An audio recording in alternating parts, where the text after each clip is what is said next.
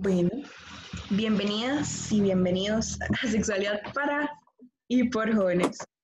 Este, eh, bueno, hoy vamos a conversar un poquito con este, una chica de un, que viene de un cole privado, se llama Tania. Hola, Tania. Hola, Aileen. Y José María, que viene de un cole público. Este, y bueno, muchas gracias por... Hola. Hola. Em, bueno, chiquillos, chiquillas.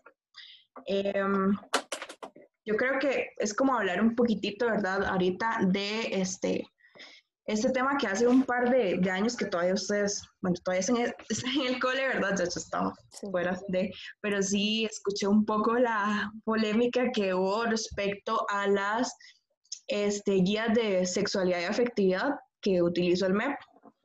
Pero antes como de entrar específicamente en este tema que también se vincula, quería como preguntarle si conocen las políticas sexuales, eh, políticas, perdón, nacionales de sexualidad. Yo personalmente, eh, no, digamos, por lo que me han dado en el cole o nos han informado, eso no. Más bien, usted nos envió PDFs y por eso fue que las empecé a conocer y a leer. Pero sí, por medios del cole o de algo más, no. Bueno, yo conocía, tenía conocimiento de algunas, pero no las conocía como políticas en sí, sino que sabía que eran más que todo como derechos o cosas que existían, que teníamos o cosas que, que me enseñaron sí en el cole también, pero no las conocía así tan, tanto como políticas. Como ya formalmente que era una política. Ok. Y de lo que les pude enviar y tal vez vieron un poco que les llamó como más la atención o que tal vez dijeron, ok, yo no sabía que esto de verdad existía o algo así, no sé. A mí me llamó la atención que era más abierto de lo que pensé. O sea, venía mucha más información, porque a veces los programas son un poco cerrados o no abarcan tanta información, pero sí está súper abierto. Eso me llamó la atención. Ok. Bueno, a mí la mayoría de temas como que vi así, ya di, los había tocado porque leí más que todo enfocado en décimo año, yo soy en, en décimo año, pero sí me llamó mucho la atención como los índices y, y las gráficas que muestran, ya que tal vez cuando a uno le enseñan ese tipo de temas no se enfocan tanto en las estadísticas, se enfocan más como en los conceptos y en enseñarle a uno, pero sí es como bastante preocupante y algunas estadísticas que muestran y siento que deberían enseñárselas más a uno.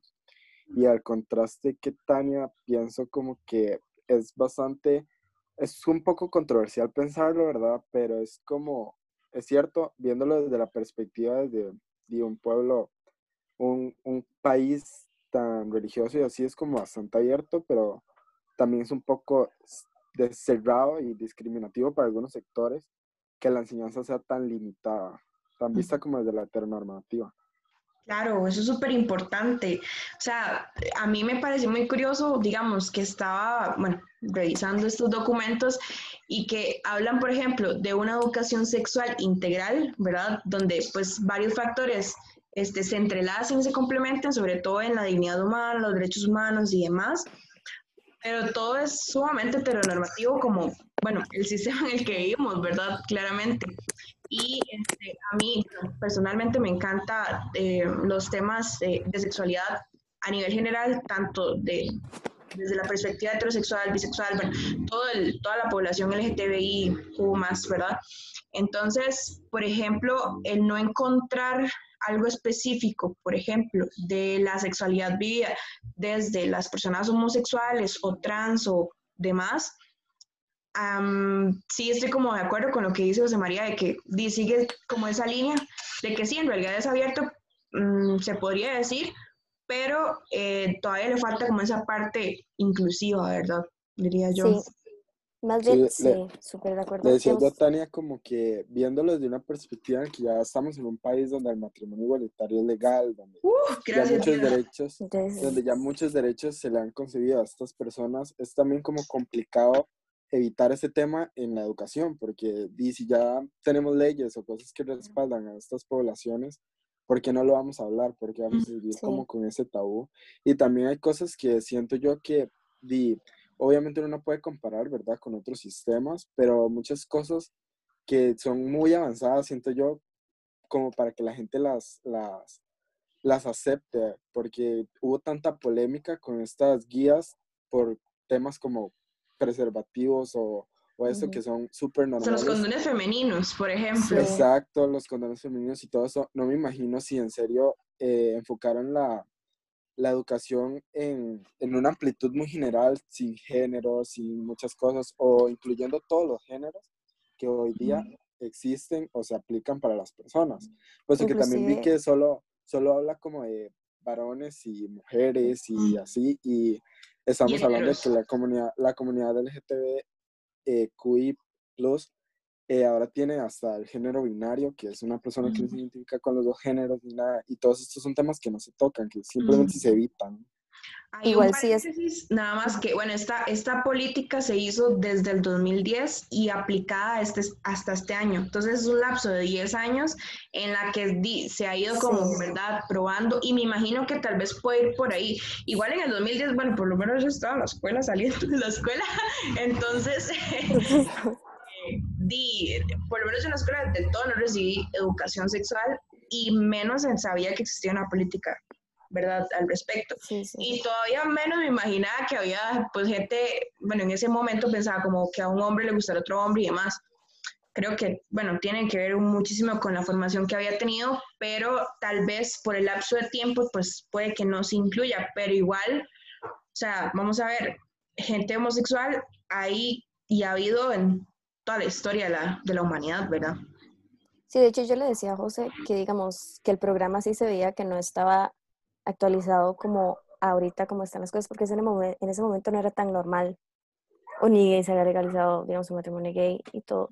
Y al, digamos, lo que sí es que, digamos, en esas políticas no se toma en cuenta eso, entonces al no hablarlo, como dijo José, se vuelve como un tabú y se vuelve algo que, y que la gente ve como, de no, a mí no me han hablado de eso, yo no lo conozco y sí, no se normaliza, digamos. Claro. Qué curioso, qué curioso ver también como un programa que empezó desde hace 10 años hasta ahorita es aprobado e inclusive 10 años después la gente no lo acepta, la gente sigue como quejándose de algunas cosas, algunas enseñanzas. Sí, que ha tenido una serie de transformaciones, ¿verdad? Porque, bueno, las políticas públicas están, pero, bueno, se interpretan también de muchas maneras, diría yo, eh, dependiendo también de la institución. Entonces, por ejemplo, cuando se hicieron las las guías de efectividad y sexualidad desde el MEP tomaron como base, ¿verdad?, esta política eh, pública, eh, sobre todo en la parte integral, que a mí ese, ese concepto me parece como que lo gastan tanto, así como queremos integrar a todos, queremos meter a todos, pero al final, o sea, la verdad es que no se evidencia cómo lo van a hacer ni dónde, porque yo también vi las guías y pues son súper heteronormativas también.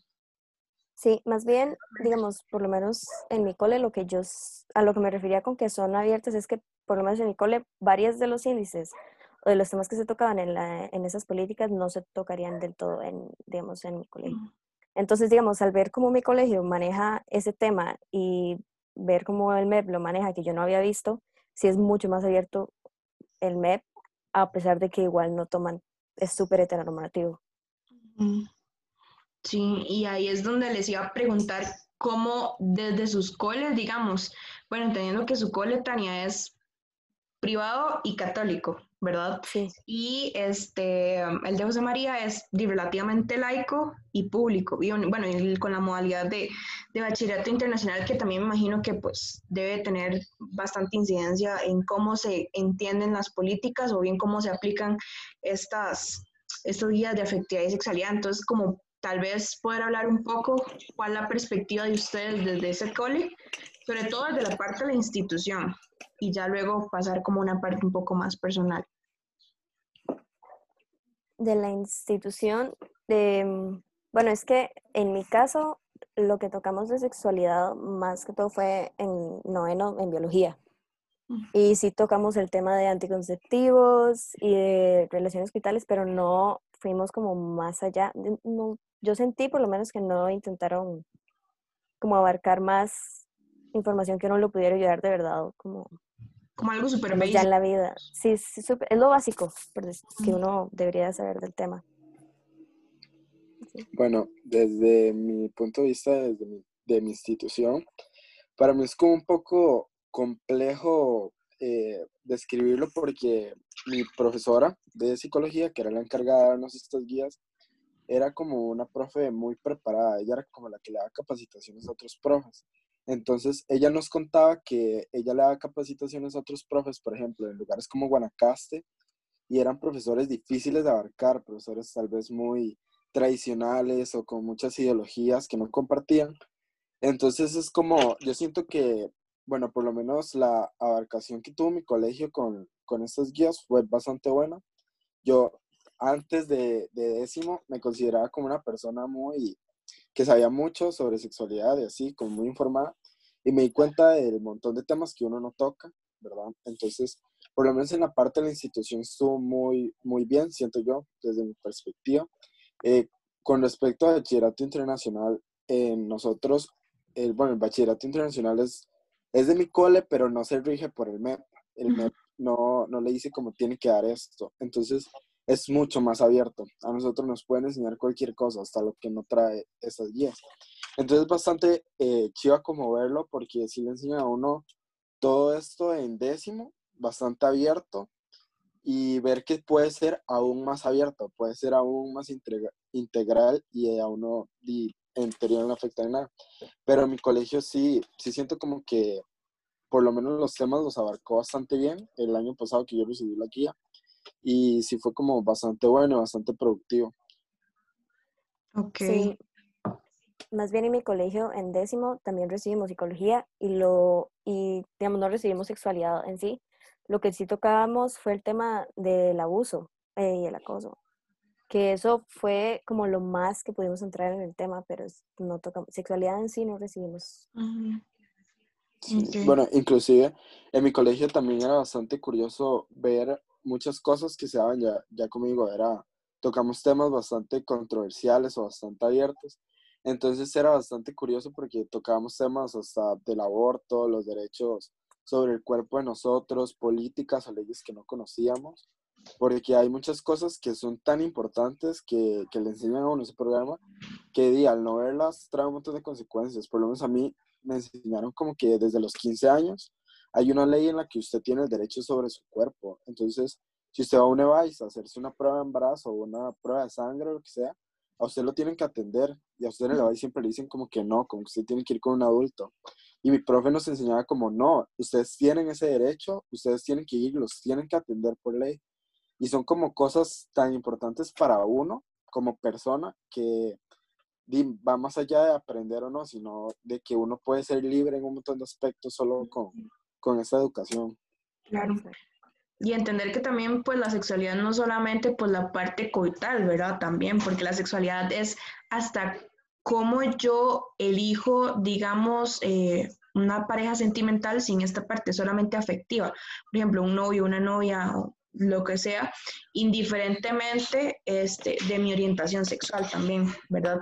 Creo que estas cosas, vamos a ver, que la educación sexual primero se dé y a tiempo y de la manera pues ahí sí integral, correcta, ¿verdad? Este, pues pre- prevendría muchísimas cosas en torno, por ejemplo, a que las personas puedan eh, identificarse y saber qué, di, qué pasa con su cuerpo, qué pasa tal vez con algunas, este, algunos gustos que tienen y que no saben cómo orientarse. Por ejemplo, di, las personas no binarias o, bueno, este, entender si soy homosexual o no, bisexual, si, por ejemplo, no me siento conforme con mi cuerpo de mujer, bueno, en mi caso, por ejemplo, este, y quisiera, pues, ser trans, por ejemplo, y hasta la diferencia entre transexual y transgénero. O sea, que es algo. Que mm, cuesta mucho encontrar que personas pues entiendan cuál es la diferencia, ¿verdad? Creo que sería de Sí. gran ayuda. Sí, de Y hecho, todos, ah, bueno, como, habla, habla. bueno, de hecho, como usted dijo, digamos, la sexualidad no es solo las relaciones coitales. Y eso, em, por lo menos en mi experiencia, en mi colegio, no han abarcado esos temas ni de de todo lo que usted acaba de decir, eso no. Y lo que dijo José del aborto, eso es un tema súper controversial en mi colegio, porque es católico. Sí, y Entonces, también eso como, ese tema, digamos, se intentan evitarlo. Y al evitarlo igual se vuelve, igual, mm, bueno, por lo menos para mí no deberían de evitar esos temas, o sea, no es la forma de tratarlos. Pues. y como decía, como decía Hillary, abarca como muchos aspectos de la vida personal y de la vida educativa que uno recibe también, porque, bueno, nosotros tratamos las relaciones eh, sexuales, bueno, primero se nos enseñaba el término, ¿verdad? La gente piensa que relaciones sexuales son relaciones coitales. Las relaciones sexuales son cualquiera que tenemos desde saludar a alguien hasta volver a ver a alguien. Entonces, nos enseñaban las relaciones intrapersonales, las relaciones impropias, y no solo con parejas, sino con los amigos también, cómo nos desarrollábamos en grupos en el colegio, con personas, con maestros, y todo esto, y abarcando el tema de la comunidad LGTBQ, también, va mucho del respeto y de la vivencia que se tiene en el colegio. Al, al enseñarse, al educar a las personas, eh, también se, se elimina mucha, mucha discriminación que se crea al no hablar de los temas. La gente genera como un razonamiento hacia, hacia estos conceptos o personas también. Sí, claro, en el marco del respeto creo que es lo mínimo que podríamos hacer, digamos, entender qué quiere decir di cada término o por lo menos cada letra, digamos, de, de la población, ¿verdad? También, qué significa la L, qué significa la T, la I y demás, y, y entender de, de qué va, diría yo, ¿verdad? Y mm, ya como a manera, pues, un poco más personal, ¿ustedes qué creen desde su experiencia como jóvenes, ¿verdad? Que deba tomar, que se deba tomar en cuenta actualmente en la enseñanza de la salud sexual y reproductiva. Bueno, yo sí estoy súper de acuerdo que se debería tomar eh, más en cuenta que no sea tan heteronormativa, que se abra como más, sí, porque ya estamos en el siglo XXI, ya debería de tocarse más esos temas, porque sí creo que, digamos, para esa comunidad y así, no se sienten, digamos, como incluidos y tal vez sí les serviría, di, como a nosotros, la información que nos podrían dar de eso. Entonces, creo que eso deberían de abrirlo más. Bueno, yo en mi perspectiva eh, siento como que lo que más se tiene que abarcar algunas cosas porque si todo se lleva como con una normalidad es más fácil abarcarlo. Son muchos temas tabús y tal vez como adaptarse a la sociedad de ese momento o lo que esté pasando en ese momento. Digamos, yo le comentaba a Tania que es vacilón como una problemática tan grande que pasa ahora como en las generaciones de nosotros que son como el, el sexo cibernético o los nudes y todo esto de que la gente sufre porque los viralizan o ese tipo de cosas, son temas que no se tocan para nada. Son temas como que tal vez la gente piensa que no son importantes y sí se relacionan con su sexualidad, en cómo usted siente placer y un montón de cosas, si usted es visual, ese tipo de cosas.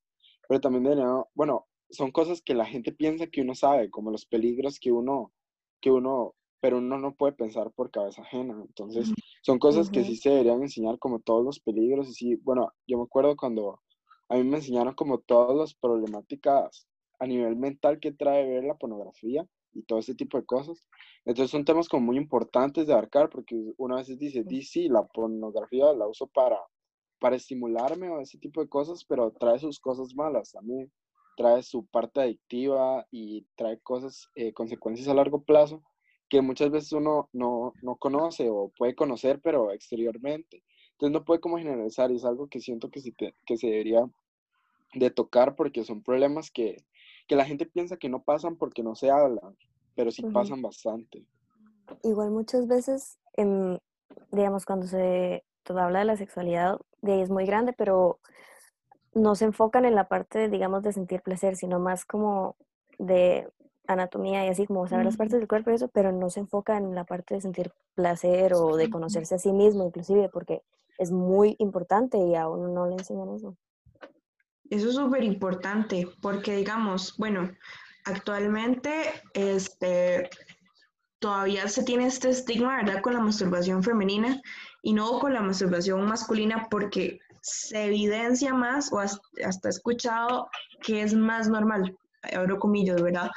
Eh, porque, vamos a ver, seguimos reproduciendo igual lo mismo, el, lo heteronormativo y lo patriarcal, ¿verdad? Entonces, ¿cómo es posible que de, de los dos lados se sienta placer y es un autoconocimiento también, pero uno sea más estigmatizado que el otro, ¿verdad? Sí.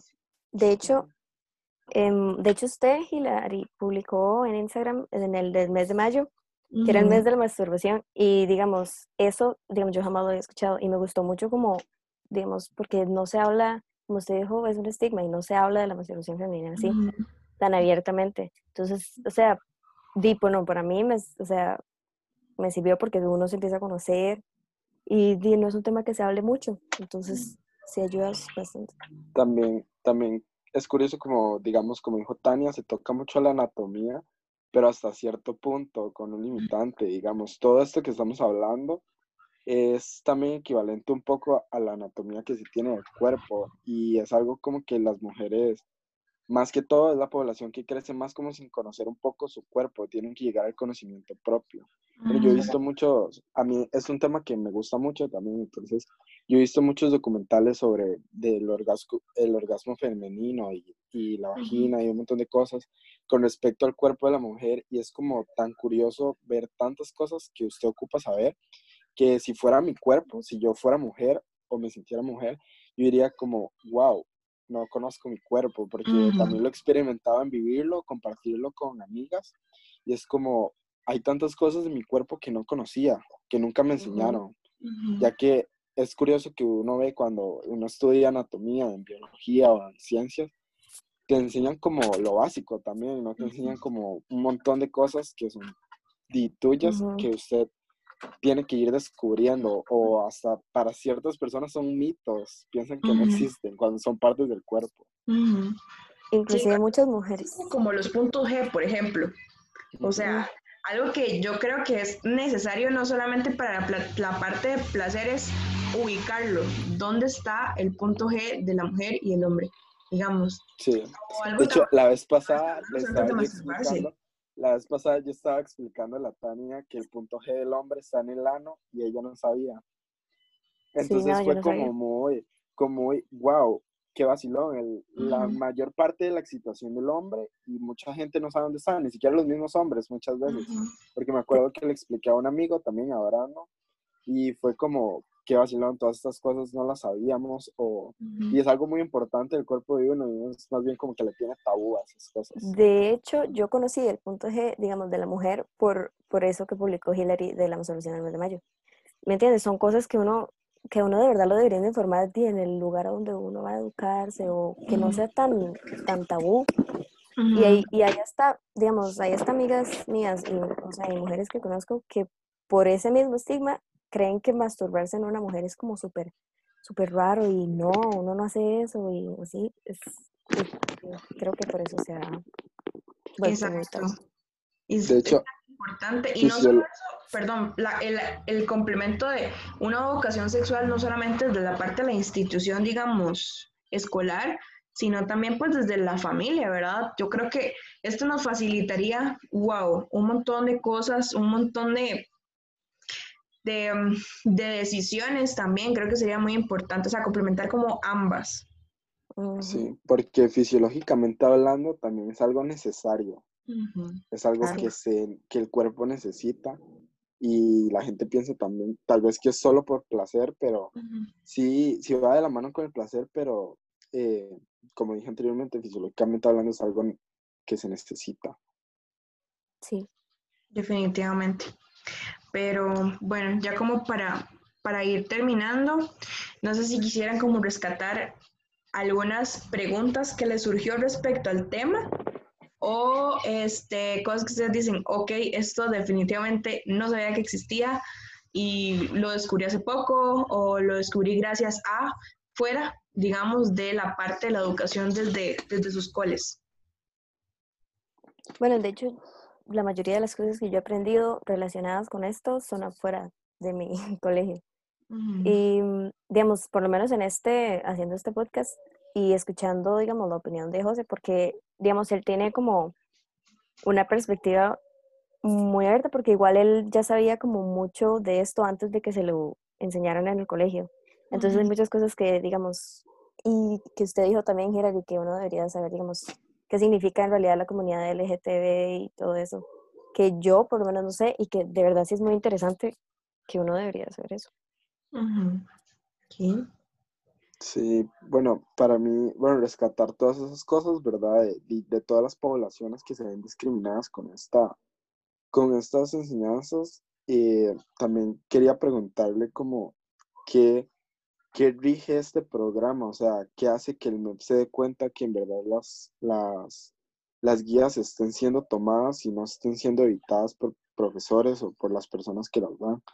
Porque, digamos, me bueno, yo le comentaba a Tania también que en el colegio de ella, al ser católico, me imagino que muchos profes, o tal vez no los profes, sino las personas que les dan las guías, y las adaptan mucho a lo que ellos, a lo que ellos quieran, a lo que ellos piensen. O sea, si quieren evitar un tema, y tal vez piensan como que no va a afectar en nada, y nada más lo evitan o lo sacan de la guía. Como que rige eso, o,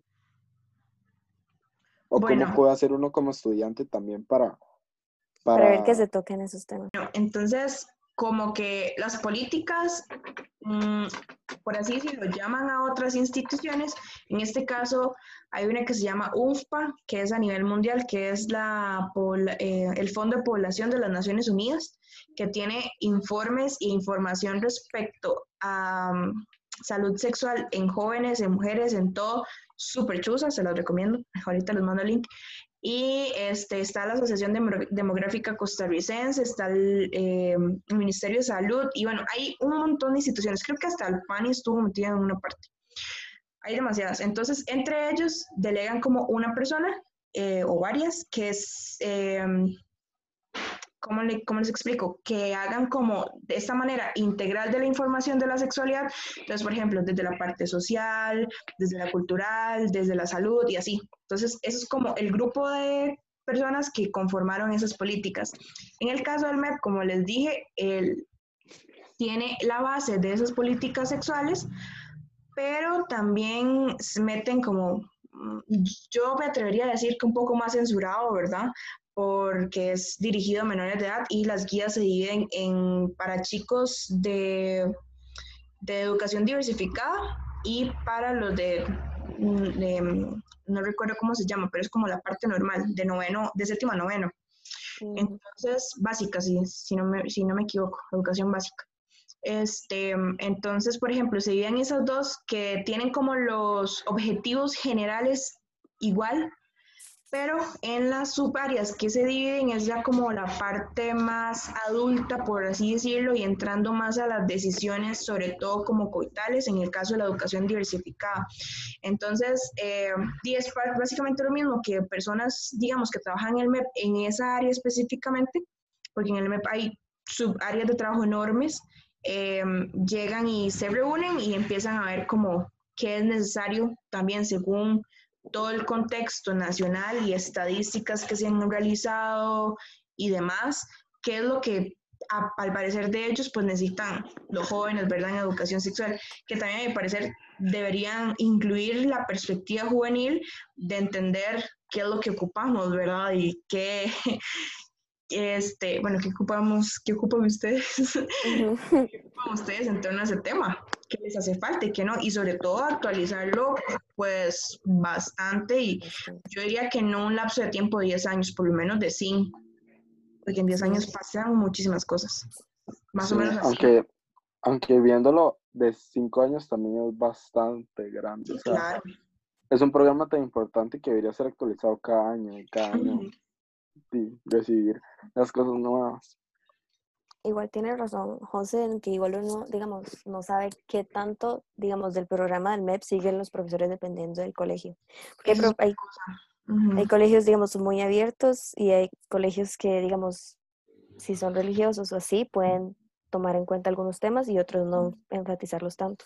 Eso es muy importante porque, digamos, igual de la, de la información que tengo hasta el momento, de lo que he averiguado, no hay como capacitaciones específicas para ese tema. Es como que dejan el librito, digamos, de la guía y envían a las personas que lo van a dar y listo. O sea, yo me imagino que lo que hacen es que el profesor o la profesora que va a dar pues esa asignatura lo revisa y es como, bueno, sí, esto lo voy a dar, o tal vez no lo puedo saltar, porque no hay nadie que supervise específicamente eso este, desde la parte empírica que, este, investigado, digamos, preguntándole a, profes que, que, dan esa asignatura, me han dicho que no, que ellos nada más agarran el libro y empiezan a ver qué, qué pueden ver y qué no. Entonces, de ahí está como otro gran vacío, ¿verdad? De, de, la persona que lo va a dar decide qué va a dar entonces y cómo también, porque no hay una metodología que te diga, mira, puedes hacer una actividad, taca, taca, taca. No, o sea, nada más está toda la información. Sí. Sí, de hecho, tan, tanta la diferencia, digamos, que se puede dar, que a mí me lo dieron en biología y a José, por ejemplo, se lo dieron en psicología. En psicología. Y que son dos perspectivas completamente distintas. Completamente distintas, sí. Entonces, no hay como una persona así capacitada específicamente para eso. Exacto. Pero viéndolo, viéndolo también como desde, bueno, yo me acuerdo una vez, una vez, no me acuerdo dónde fue que escuché que vi todo esto se ve desde otras materias o de otras áreas porque va más allá de la ciencia, va más, eh, de la mano con mucho lo que la sociedad dice y muchas cosas. Y al verlo como ciencia o como algo así, se crean también tabús o mitos o cosas que, que pues no son. Sí, muchos vacíos. Claro, es, yo, yo diría que se debería este, ver desde varias perspectivas, pues a nivel tanto social como, como de salud y demás. Digamos, en mi caso, el trabajo que estoy realizando es desde la sociología del cuerpo. Entonces, entender, por ejemplo, el cuerpo, o sea, cómo se entiende el cuerpo, pues a nivel social, ¿verdad? Bueno, desde mi carrera, pero también me imagino que es de filosofía, psicología, salud, demás, o sea, hay muchísimas cosas que tomar en cuenta y que creo que también harían un, un abordaje pues más completo de lo que sería el tema y estaría interesante, la verdad, me atrevería a decir. De hecho, así, así es un poco como, como yo lo veo, porque un poco fuera de contexto, yo lo veo un poco desde otra materia, desde una materia de IB, que no se rige ni con nada del país, ni con nada del MEM, en la que uno ve más que todo las formas de conocimiento y porque usted conoce lo que conoce. Entonces, cuando se abarca, cuando se abarca la sexualidad, se abarca desde un tema de, de todas las formas de conocimiento, de cómo se ve la sexualidad desde el punto de perspectiva de la religión, de la sociedad, hasta del deporte, de la comunidad, de usted mismo. Entonces uno lo ve como desde más en todas las formas de conocimiento que, bueno, que el programa tiene. Claro. Y, y en mi opinión, eh, me parece que sí sea un gran vacío en la parte de conocimiento propio. Que con eso lleva, digamos, desde la masturbación, por ejemplo, y todo eso. Me parece que no está muy visto y es muy importante y ahí es el cuerpo de uno.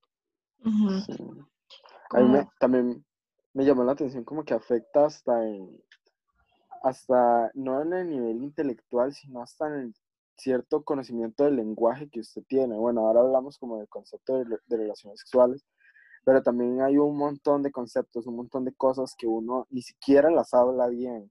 Y ahora la hora de practicarlo, o sea, yo me acuerdo, a mí me enseñaron como todos los verdaderos términos de lo que uno le llama sexo oral, que es el, el, felatio, el, el analingus y todo esto, y son como o sea, cuando a mí me lo explicaron era algo que yo no sabía y yo, men, wow, cómo uno le dice mal a las cosas que y tal vez uno hasta hace y todo, como uno ni siquiera se sabe el nombre.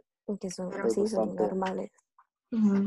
Chillos, como a modo ya de, de, conclusión, no sé si quieren este, decir algo. ¿Algo más?